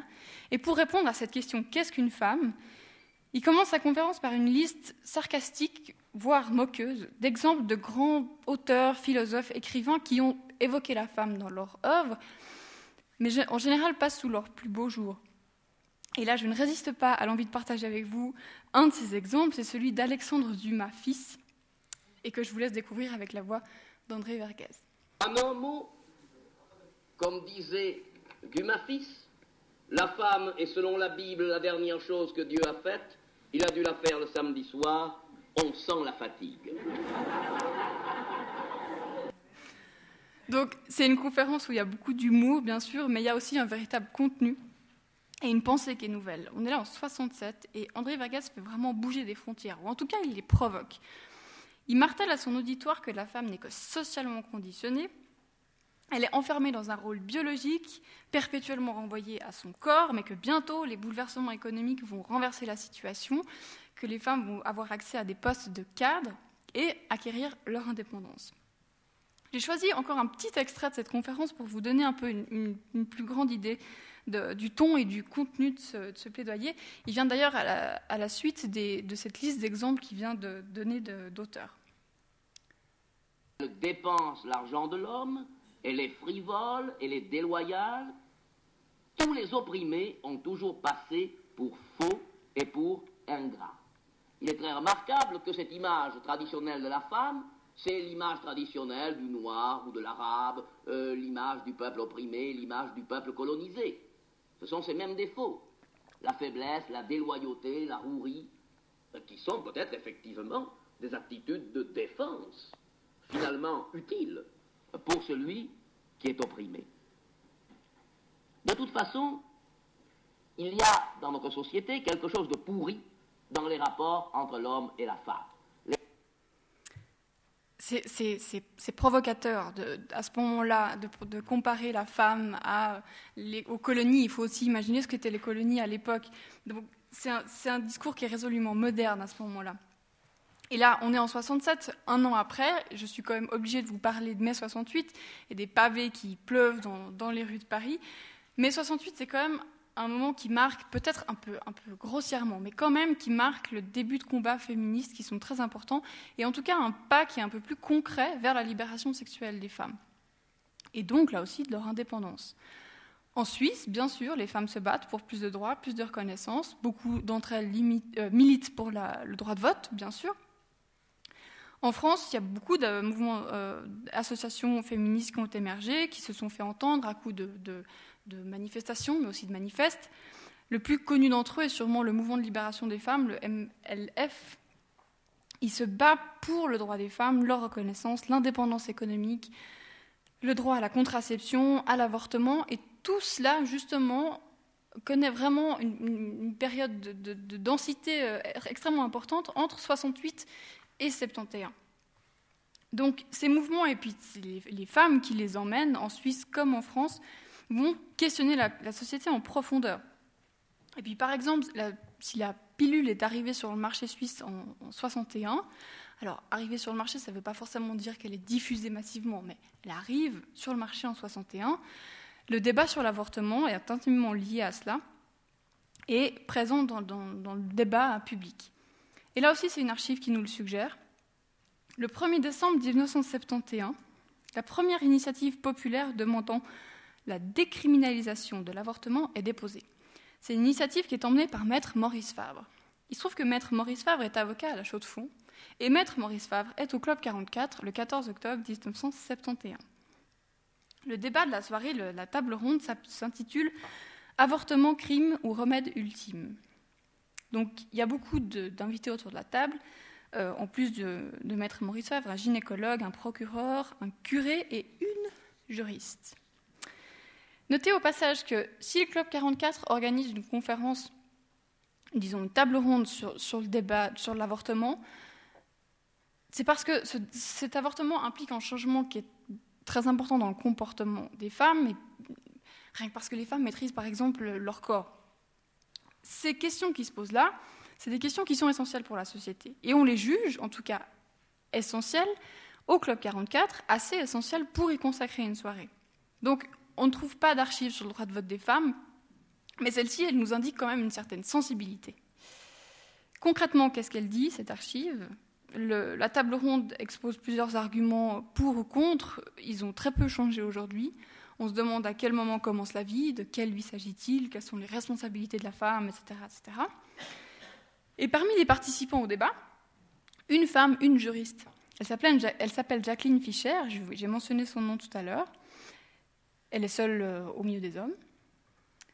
Et elle est cette fameuse première dame à prendre la parole après l'admission officielle des femmes. Forcément, moi, je me suis demandé quels seraient les premiers mots de cette première femme, disons, sous, sous un statut officiel. Ces mots sont ceux-ci. Vous vous étonnerez sans doute qu'une femme fasse partie des opposantes à l'initiative.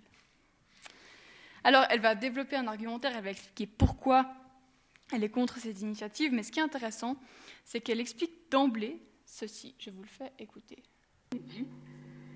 Je vous répéterai peut-être des arguments que vous avez déjà entendus, mais enfin, euh, je crois que je les exprimerai à ma façon de femme, qui est très différente. Évidemment, je ne suis pas du tout aussi euh, juriste que ces messieurs. Oh non, une femme l'est jamais. Et à part ça, pas du tout scientifique. Je vous parlerai avec mon cœur, et avec des arguments qui seront peut-être moins pertinents, moins solides, moins, bons, mais enfin qui procéderont peut-être davantage de l'âme, me rapprochant ainsi de Monsieur le curé Monin. C'est vraiment un exemple que j'aurais pu vous donner tout à l'heure quand je parlais de l'infériorité des, des, femmes face aux hommes. Mais en fait, là, cet exemple, il est intéressant parce que une femme a des arguments moins pertinents, moins solides, moins beaux. Mais là, Jacqueline Fischer, elle vient nous rappeler que toutes les femmes ne sont pas forcément d'accord avec ce qui se passe dans la société et qu'elles ne sont pas toutes unanimes sur les, changements de statut qui les concernent. Et là, c'est l'archive qui nous rappelle qu'on ne peut pas faire de généralité et que penser que toutes les femmes étaient d'accord et qu'elles étaient, étaient toutes main dans la main, c'est plus compliqué que ça. Toutes les mentalités n'ont pas non plus changé du jour au lendemain. En fait, la vie n'est pas un long fleuve tranquille. L'histoire des femmes n'est pas un long fleuve tranquille. Et puis, les archives du Club 44 en sont vraiment la meilleure preuve. Dans le contenu, on trouve des pas en avant, des pas en arrière. Tout à l'heure, j'ai évoqué la conférence du médecin Charles Bugnon, qui définissait l'homme comme scientifique et la femme comme calme. Il donne sa conférence en 71. Donc, on se dit, tiens, c'est un peu tard. Pareil pour Edwin Sulro, qui se fait bousculer par cet homme avant même qu'elle ait pu prononcer un mot de sa conférence. C'est aussi en 71, alors même qu'elle qu s'apprête à parler de la condition féminine. Et au contraire, le philosophe André Vergès, il fait son plaidoyer pour la femme en 67, donc bien avant. Un pas en avant, un pas en arrière. L'évolution, elle est complexe, mais grâce aux archives, on comprend que cette complexité, elle se vit aussi et d'abord au Club 44. Alors, à la question est-ce que les femmes arrivent trop tard? Est-ce qu'on peut critiquer cette arrivée que en 71 Est-ce que, les, est-ce que les, les, fondateurs, le fondateur Georges Braunschweig, est-ce qu'il a une responsabilité par rapport à cela? Je pense que c'est des questions qui ne sont pas pertinentes et j'espère que vous aurez pu un peu mieux vous en rendre compte. D'abord, par exemple, si Georges Braunschweig ou Gaston Benoît, à ce moment-là, invitent des conférenciers pour traiter des questions qui sont polémiques ou délicates, pour interroger leurs membres, pour créer le débat, c'est bien qu'ils font face en fait à leurs propres tensions ou à leurs ambivalences. D'ailleurs, si on regarde de plus près les archives, on, remarque que plus on s'approche de 71, plus il y a des conférences et des débats qui, concernent les questions de, des femmes et, et, plus largement de, de, ces diverses évolutions. Donc, le Club 44 chemine. Même la société chemine vers le droit de vote des femmes. Et c'est porté par ces dynamiques qui sont qui sont très denses, mais le Club 44 admet finalement les femmes au même titre qu'un homme porté par ces, différents contextes. Et là, mieux que des paroles, un son. En, en juin 71, lors de l'Assemblée générale, Georges Braunschweig va prendre la parole et il explique pourquoi les femmes sont finalement admises au Club 44. Des conserves et des mets qu'il suffit de chauffer quelques minutes pour les consommer a fait des progrès stupéfiants. Les supermarchés permettent à une ménagère de tout acheter dans un temps. D'autre part, nous devons constater que depuis 30 ans, les conditions de vie ont bien changé. Je rappellerai tout d'abord qu'au début du Club 44, il existait une raison importante qui nous empêchait d'en faire un club mixte. Il fallait faire en effet éviter à tout prix d'en faire une société de gens riches. Pour cela, nous avons créé des conditions d'admission très démocratiques et des cotisations à la portée des revenus modestes. Aussi longtemps qu'il ne s'agit que des hommes, il n'y a pas de problème, ils ont tous le même costume et rien ne les différencie extérieurement. Mais une dame qui ne s'occupe que de sa toilette et de sa beauté aura une autre apparence et paraîtra souvent plus jeune qu'une dame qui travaille toute la journée. Si donc les hommes de conditions différentes se rencontrent avec leurs femmes, il en résultera forcément des frictions. C'est précisément ce que nous avons voulu éviter il y a 30 ans. Aujourd'hui, ces considérations si importantes à ce moment-là appartiennent au passé. La mode féminine a tellement évolué que le costume féminin est devenu aussi impersonnel que celui des hommes. D'autre part, on a créé des machines ménagères de toutes sortes, à laver le linge, à laver la vaisselle, l'aspirateur, réfrigérateur, réfrigérateur, etc. La fabrication des conserves et des mets, qu'il suffit de chauffer quelques minutes pour les consommer, a fait des progrès stupéfiants. Les supermarchés permettent à une ménagère de tout acheter dans un temps record. Il en résulte que la femme d'aujourd'hui, quelle que soit sa condition, est plus libre et dispose de plus de temps que celle d'autrefois. Parallèlement à cette évolution, le droit de vote a été accordé presque partout à la femme. Résultat, les jeunes ménages ne sortent de plus en plus ensemble et il n'est plus possible d'avoir de jeunes membres si leur femme est privée d'un avantage comme celui des jeudis du Club 44. Alors, je vous ai parlé plutôt d'un laboratoire. Le Club 44 est vraiment un laboratoire. Toutes les idées, tous les courants de pensée, peuvent trouver leur place. Et puis, même si les débats peuvent être vifs, le dernier extrait qu'on vient d'entendre soulève beaucoup de questions qui pourraient être très vives, mais qui soit vif, qui soit contradictoire et qui soit même peut-être ennuyeux. Le monde ne peut pas être toujours merveilleux, il peut être ennuyeux, inintéressant. Quoi qu'il en soit, ce Club 44, c'est le reflet d'une société. Et ces archives sont un patrimoine qui est en sens vraiment précieux et important. Preuve aussi en est que ni le Club 44 ni la Chaux-de-Fonds ne sont totalement isolés au, fond d'une montagne. Au contraire, je pense que Georges Braunschweig voulait faire vivre cette ville avec ce club. Et il a réussi vraiment à créer un, miroir social qui, qui, rayonne ou qui capte la lumière bien au-delà du Val de Rue. Et finalement, si je sors un peu de, notre, contenu, mais je pense que l'histoire a une qualité immense, c'est celle de nous interroger sur le passé, mais pour qu'on puisse rebondir sur le présent. Donc, quelle est la place des femmes du, au Club 44 aujourd'hui Que dit le laboratoire? Évidemment, Marie-Thérèse Bonadonna, qui dirige ce centre, est, déjà un bon exemple, une bonne piste de réflexion. Mais évidemment, je pense que euh, toutes les questions historiques et sociales que, que j'ai évoquées ici pourraient trouver un écho dans les archives les plus récentes. Ne serait-ce que de savoir si la femme est aujourd'hui l'égale de l'homme, je suis certaine que les archives contemporaines auraient beaucoup de choses à dire là-dessus. Merci beaucoup.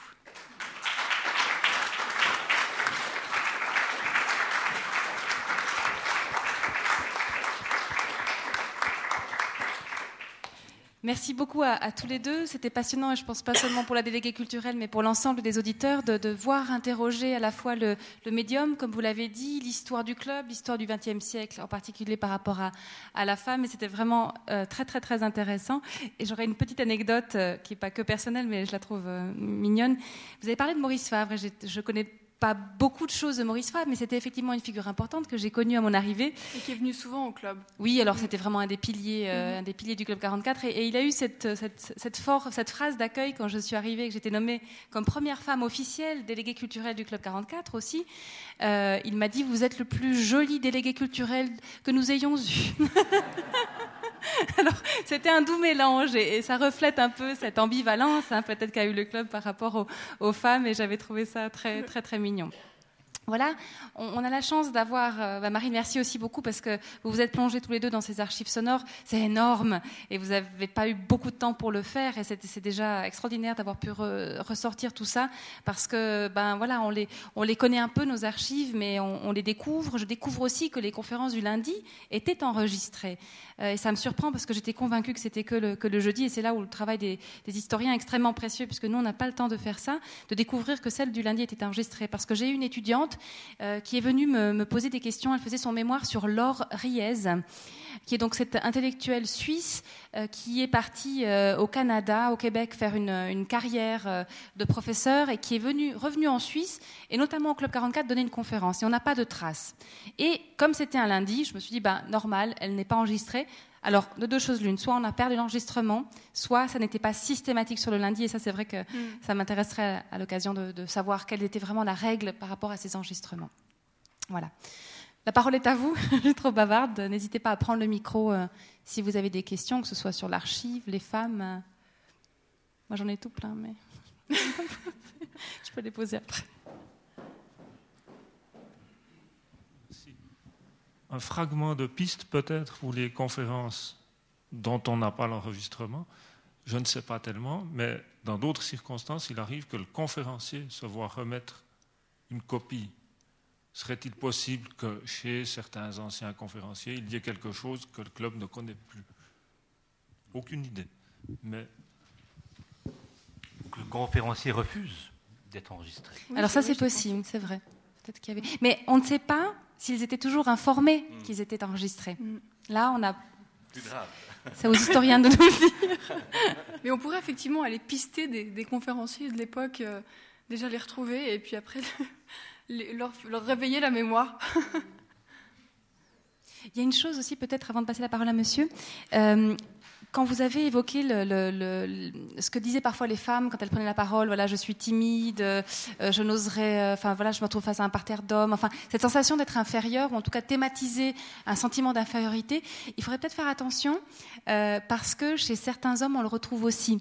Est-ce que ça n'est pas un lieu commun du conférencier? Et je pense que plus l'histoire du club 44 avance, plus l'histoire pèse lourd, plus le mythe de, et, plus on a tendance à le faire. Et, je pense justement à l'introduction de la conférence de Léon Zitrone au tout début ça c'est le côté humain, hein, tout le contexte qui est, génial à, sentir. Et il commence sa conférence et tout d'un coup on entend qu'il dit Monsieur, veuillez cesser s'il vous plaît. Et on comprend que quelqu'un dans la salle parle en même temps. Je suis timide, vous savez, je viens de loin. Alors s'il vous plaît, j'aimerais que vous, vous me laissiez parler. Enfin voilà, c'est génial. Ça il faut il faut l'écouter. Je crois que c'était faux. Si quelqu'un n'était pas timide, c'était bien Léo Zitrone. Oui. plutôt un mandarin. Mais c'est pour ça que je parle de, de lieu commun ou de topos, de posture. Non mais je pense que ce qui est extrêmement important c'est valable pour l'histoire des femmes en général. C'est-à-dire que quand on essaie de faire des constats chez les femmes et de comprendre des choses, il faut surtout pas systématiser à l'inverse chez les hommes. C'est-à-dire que les femmes peuvent être timides, mais évidemment que les hommes peuvent aussi euh, se, déclarer. Parfois, c'est même un, moyen de, faire baisser la pression que de dire euh, je suis extrêmement intimidée et de pouvoir se lancer. Donc, il faut, faut absolument pas systématiser entre euh, un, sexe qui soit opposé à l'autre, en fait. Bah, c'est pas faire de la, enfin, c'est, on est dans la captatio benevolentiae, c'est capter la bienveillance de l'autre en disant euh, vous êtes formidable, je, je, suis nul, alors j'espère. Et voilà, c'est une façon de vraiment créer. Et c'est vrai que tout, ce, tout ce, ce, pourtour de la conférence est extrêmement intéressant à analyser. Euh, j'avais entendu euh, une étudiante à l'université de Lausanne dans le cadre d'un séminaire de, de, François Valoton qui travaille beaucoup sur les archives audiovisuelles et qui avait analysé quelques-unes des conférences du Club 44 et elle disait justement qu'une une des choses qui revenait très souvent, c'était aussi euh, la nécessité qu'avaient les conférenciers de rappeler leur lien avec la région, surtout s'ils venaient de l'extérieur, de, de, de, de, marquer, de passer, de, tisser des ponts avec l'auditoire, là aussi pour capter un peu la, mais de trouver alors euh, ma belle-mère, enfin mon petit cousin, des choses parfois un peu farfelues, on sentait mais touchante parce que la volonté de créer un lien avec le public. L'autre chose aussi, c'est de dire, euh, voilà, en espérant que vous ne vous endormiez pas avec ce, cette cette peur thématisée d'ennuyer l'auditoire, ou encore euh, de, dire bah, tout à l'heure on pourra en parler, hein, si vous avez des questions tout à l'heure, une façon de préparer les questions, de, faciliter un petit peu le, travail entre guillemets des auditeurs, de, leur fournir comme ça des questions clés en, main par peur euh, du silence post-conférence. voilà quelques-uns des lieux communs qu'elle avait identifiés, je trouve que c'est très intéressant. Une question ici? Oui, c'est plutôt une anecdote qu'une question concernant ce fameux vote-là, une voix d'écart. J'ai une personne que je connais qui m'a rapporté qu'elle était membre à l'époque euh, du mhm. Club 44. Et en se rendant à cette fameuse conférence, elle était un peu tôt, elle rencontre sur le chemin un autre copain qui s'y rendait aussi. Ils ont dit, viens, on va boire un pot avant, etc.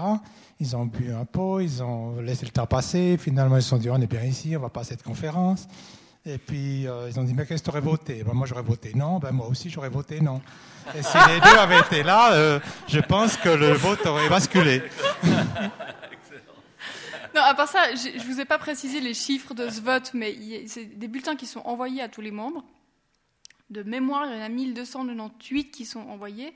Il y en a 520 et quelques qui sont rentrés. Donc ça veut dire que c'est quand même une minorité de membres qui, votent sur, sur cette question. Oui, il m'a dit j'avais le, bulletin de vote parce qu'il avait visiblement le, bulletin sur lui. Puis il a demandé à son copain qu'est-ce que tu as voté. jamais arrivé jusqu'ici. Ils ne sont pas arrivés jusqu'ici. Vous pouvez peut-être le remercier, en fait. et, il m'a posé, j'ai posé la question, alors pourquoi tu étais contre, en fait? Et puis il m'a dit, oui, euh, je pense qu'on on serait, beaucoup moins libre de parler euh, dans les débats euh, si nos femmes étaient à côté, parce qu'après, la femme refait des commentaires, qu'est-ce que tu penses sur ce qu'elle a dit, sur ce qu'elle...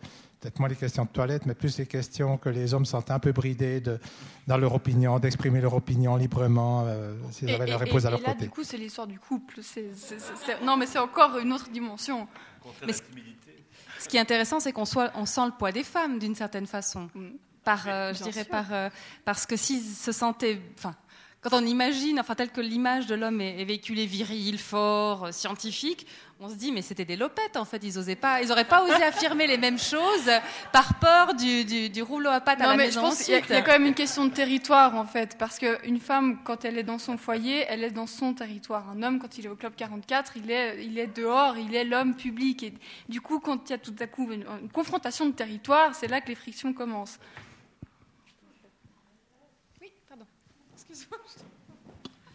Oui, moi je crois qu'il y a des choses qui sont, qui sont encore euh, presque d'actualité, c'est dans les clubs services.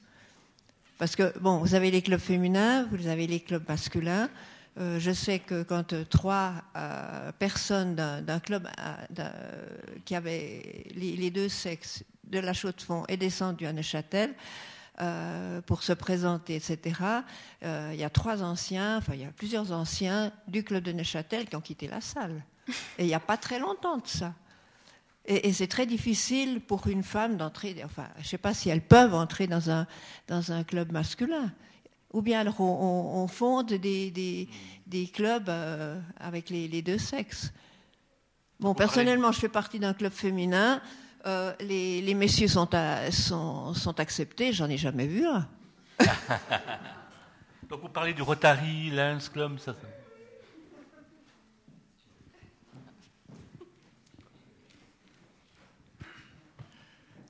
Évidemment, en tant que président, je ne suis pas particulièrement fier de ce qui vient d'être relaté, mais euh, juste pour élargir un peu et se rappeler qu'à cette époque, moi j'ai vécu aussi l'intégration ou la, discussion de l'intégration des femmes, par exemple, au club alpin. Moi, je peux vous dire que les, les niveaux des discussions n'étaient même pas aussi élevés que, que ceux que vous avez évoqués, mais c'était quand même une, une euh, généralité à cette époque le Club 44 n'était pas réellement une exception dans ce, mm. sens-là. Mm. Maintenant, pour les clubs services, c'est vrai que je n'ai pas vécu de club service qui intégrait après coup l'autre sexe. Par contre, ça se fait au moment de la création d'un nouveau sexe, euh, d'un nouveau, pardon, euh, d'un nouveau club. Euh, c'est vrai que c'est plus simple à ce moment-là de démarrer avec la mixité, mais autrement, non. Tout à l'heure, Marine, vous posiez la question du Club 44 aujourd'hui, les femmes. C'est vrai qu'en tout cas au bureau, dans les personnes salariées, ben, on est trois femmes mm. euh, au bureau du Club 44. Mm. Philippe Aubert qui est notre président. Je pense qu'il y, a, ne, serait-ce que dans une conférence aujourd'hui, il y a encore des tensions qui peuvent s'observer sur la question des, hommes et des femmes dans des conférences euh, actuelles. C'est aussi. J'ai relevé un, exemple qui était euh, anecdotique, mais la dernière conférence d'Axel Kahn qui a été donné au mois de juin, il s'est vraiment passé quelque chose dans la salle. C'est-à-dire que Axel Kahn, qui était assez mal discipliné avec son micro et, qui, parlait trop près, et que vous, que essayiez du coup d'éloigner, ou du moins de, de le discipliner un petit peu, il a eu une réponse une fois, deux fois, trois fois. Il est revenu à la charge de façon assez, euh, j'ose dire cabotine, mais est-ce que si vous aviez été un homme comme délégué culturel, est-ce qu'il aurait eu ce comportement? Donc voilà, c'est vraiment une occasion que j'ai vécue moi en direct où je, me suis posé cette question et je me suis dit mais il y a encore des tensions. Elles ont changé, mais il y a encore des tensions. Ah mais il y a des représentations et, euh, des uns et des autres évidemment. On joue, mais je pense qu'on joue aussi sur, euh, enfin parce que comment dire ça? Il aurait peut-être pas fait la même chose, effectivement. Donc il y, a vraiment une interaction de deux personnes qui sont euh, biologiquement parlant effectivement de sexes différents, en jouant à la fois sur l'histoire des rapports humains, mhm. euh, parce qu'il y avait de l'humour aussi. Tout à fait. Et donc il y avait une sorte de conscience de l'historique des mmh. rapports hommes-femmes. Mmh. et puis voilà, Axel Kahn est, un, est un gentleman.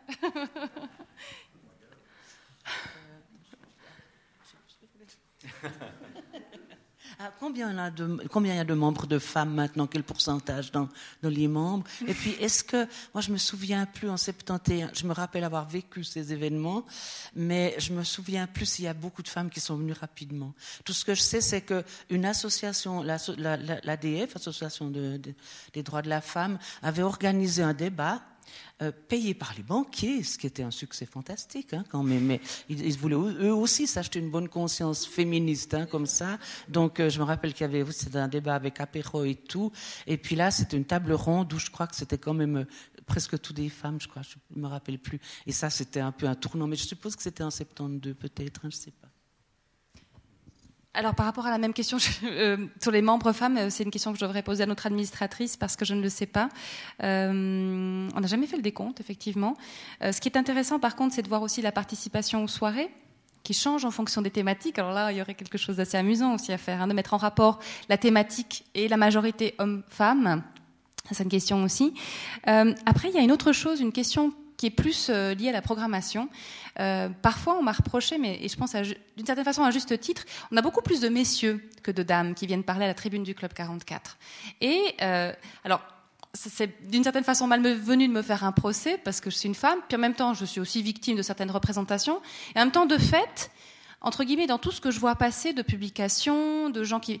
Il y a, alors bien sûr, ça dépend des domaines, mais il y a quand même une majorité encore aujourd'hui de d'hommes qui qui se mettent en avant, je ne sais pas comment dire ça, ou qui en tout cas, bah, se, Et, ça, c'est un autre phénomène aussi. Et, je pense qu'à la, limite, même avec la proportion très basse de femmes à une certaine époque dans les intervenants, je suis pas sûre que je pourrais fanfaronner aujourd'hui avec un taux de participation à la tribune de femmes. En même temps, la question des quotas, etc.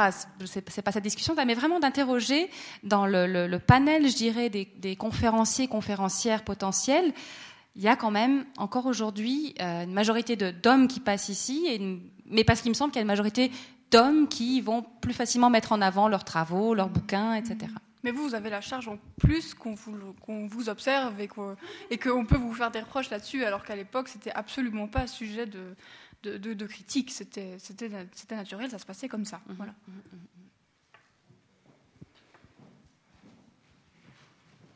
Une toute petite remarque. On a bientôt des élections en Suisse, euh, et il y a un parti que je ne nommerai pas qui dit que le peuple a toujours raison. Et ce soir, vous nous avez rappelé que le peuple n'a pas toujours raison. Il y a eu la première votation sur les femmes en quelle année? 61 59, la première. 59, qui a été refusée. Et le peuple se corrige lui-même. Heureusement, il met du temps.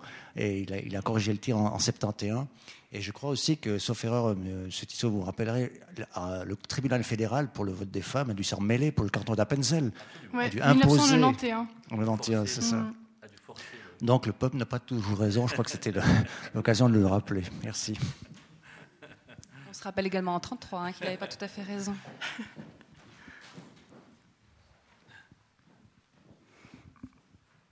Oui, euh, pour moi, Club 44, je ne connaissais pas du tout parce que moi, je suis de Zurich, alors c'est la première fois que je suis ici, là. Et c'est très. très... c'est grâce à Pauline, là. Mais euh, pour moi, juste pour bien comprendre un peu le contexte de Club 44, si j'ai bien compris, c'est un club qui se voyait comme un endroit où on discute les grandes questions, ou un, club quand même d'élite, ou bien pour, créer un peu les, pensées d'élite. Mais en même temps, c'était le club qui soit ouvert à tout le monde et, avec les valeurs très démocratiques. Et je me demandais comment c'est aussi, alors les discussions qui se passaient ou bien les valeurs qui étaient représentées là, comment ils étaient vus comme des valeurs, discussions progressives ou bien comment ils étaient plutôt représentatifs aussi pour euh, les idées ou bien les, pensées de la société à ce moment.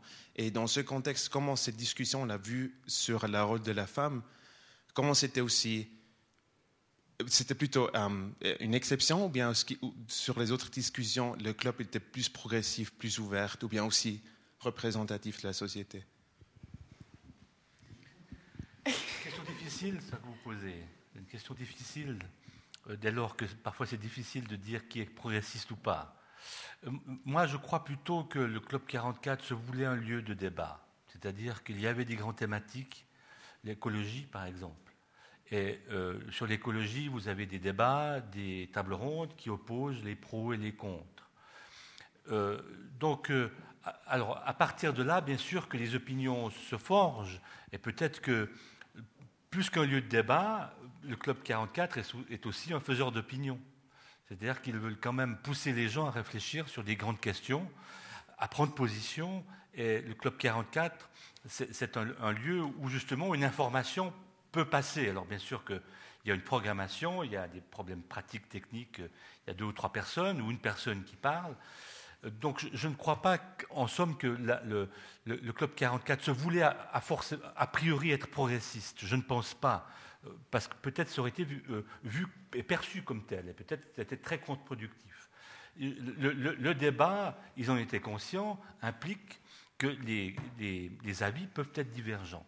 Euh, alors après, alors ça n'empêche pas Madame d'avoir son propre avis sur ce qui est dit, mais je ne crois pas que c'était à ce point-là d'être progressiste je crois qu'il avait la volonté de, donner l'opportunité vraiment de parler de choses ici, dans cet espace-là, et les gens, après, bien sûr, qu'ils partent et ils ont leur, leur propre opinion. Mais les débats étaient progressistes. De parler de l'écologie en 1975, c'était peut-être provocateur. Est-ce que c'était un débat à l'époque? Alors peut-être que là, le Club 44 est progressiste en, proposant des, thématiques qui ne sont pas forcément débattues ailleurs qu'ici et peut-être d'innover en, proposant des, questions qui sont, euh, progressistes au sens qu'elles émergent à un moment donné, qu'elles surgissent et qui deviennent par la suite des questions alors qu'elles sont débattues euh, ailleurs.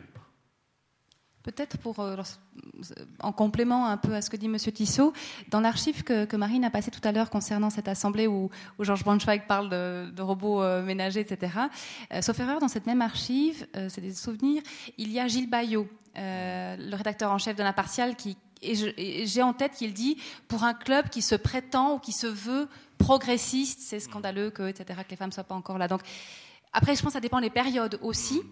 Ça dépend aussi des délégués culturels, forcément, ils laissent leur empreinte. Et puis, par contre, j'ai l'impression qu'il y avait quand même cette volonté euh, au Club 44 de vraiment parler du monde présent, hmm. contemporain. Et de questionner. Et, et, de questionner. Et de le questionner. Et puis surtout vraiment d'être dans le temps présent.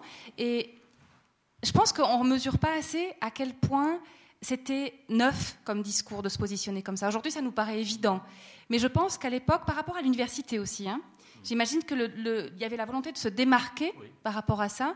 Et ce qu'on a, évoqué cet après-midi avec Denis Claire aussi de l'architecture, qui, qui, avait, moi j'avais quand même l'impression, envie de mettre auditeurs et intervenants presque à égalité, contrairement peut-être à l'université où on a le professeur qui est un Dieu vivant, et que vraiment dans cette façon de se démarquer, consciemment ou inconsciemment, du monde universitaire, il y avait aussi cette exigence du temps présent, l'envie de donner des outils pour comprendre aux êtres humains où ils se situaient dans le temps présent, par rapport notamment à la guerre qui, se terminait.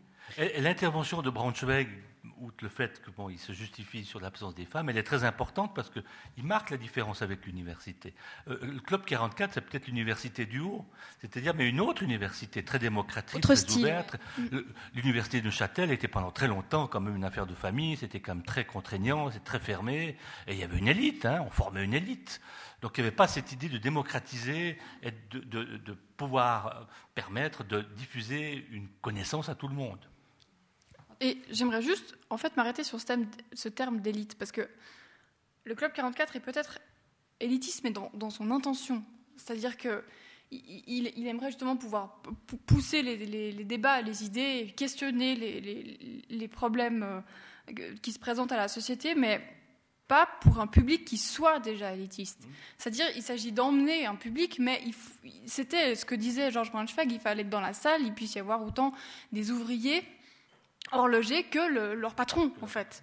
Il, y avait vraiment une, volonté d'ouverture. Après, dans les faits, j'avais vu quelques chiffres où la majorité des gens sont plutôt des patrons, des, avocats, des médecins, etc il y a quand même quelques ouvriers, parmi eux. Mais il faut faire juste attention avec ce terme d'élite, parce que c'est n'est pas une élite, disons, euh, fermée, c'est une, élite dans le sens euh, euh, moral, en fait.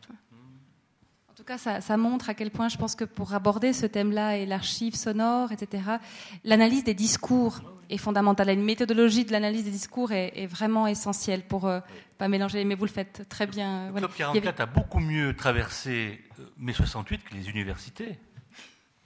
C'était assez flagrant. Je voulais juste rajouter, peut-être pour répondre à monsieur sur la, question qu'il posait. Au début, quand je suis arrivé à la Chaux-de-Fonds et que j'étais engagé euh, architecte de la ville, j'ai tenu à rencontrer monsieur Benoît, évidemment, et puis euh, voir un petit peu comment, euh, il réagissait. C'est quand même un acteur important au niveau de la, de la cité.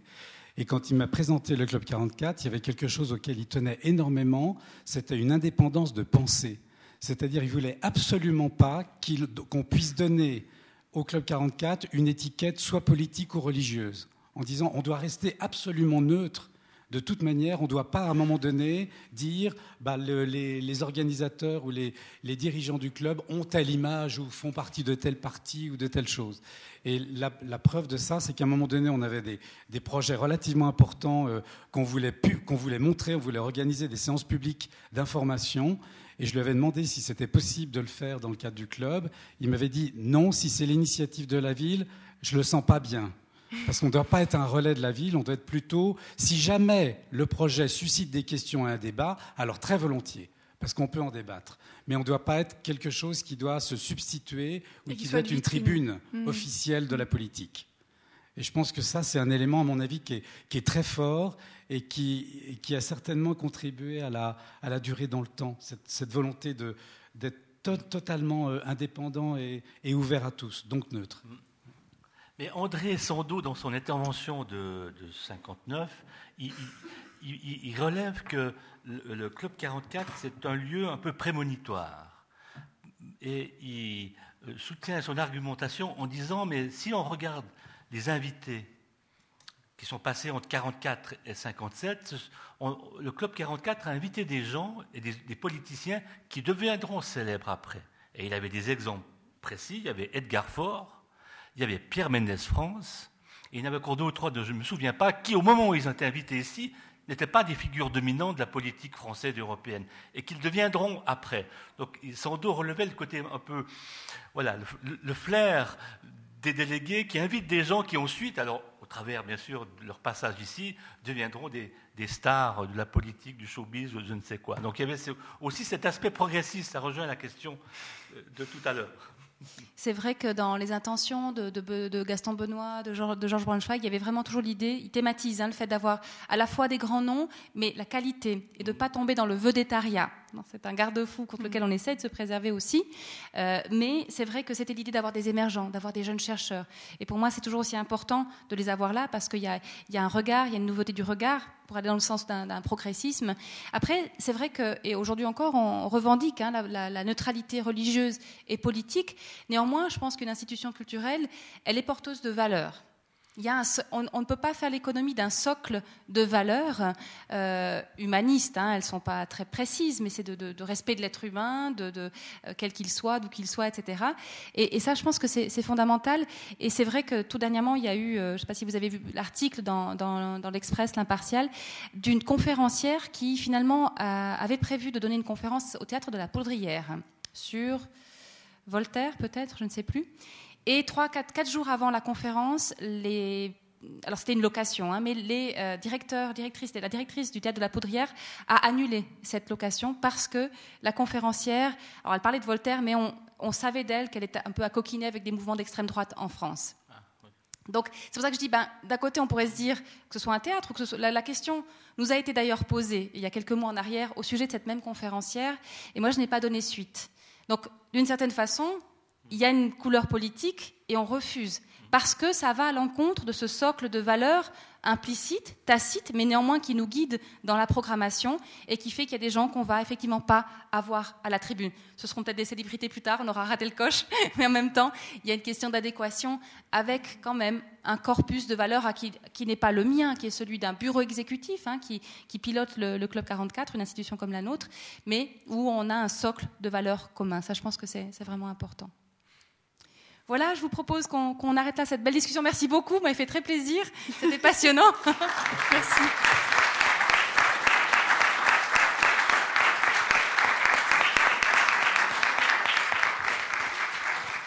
Et surtout, j'espère que c'est le premier chapitre euh, d'une belle recherche sur euh, les archives du Club 44. Il faut espérer. Croisons les doigts. Merci encore beaucoup à tous les deux. Et puis, le bar est ouvert si vous souhaitez prolonger les discussions. Merci.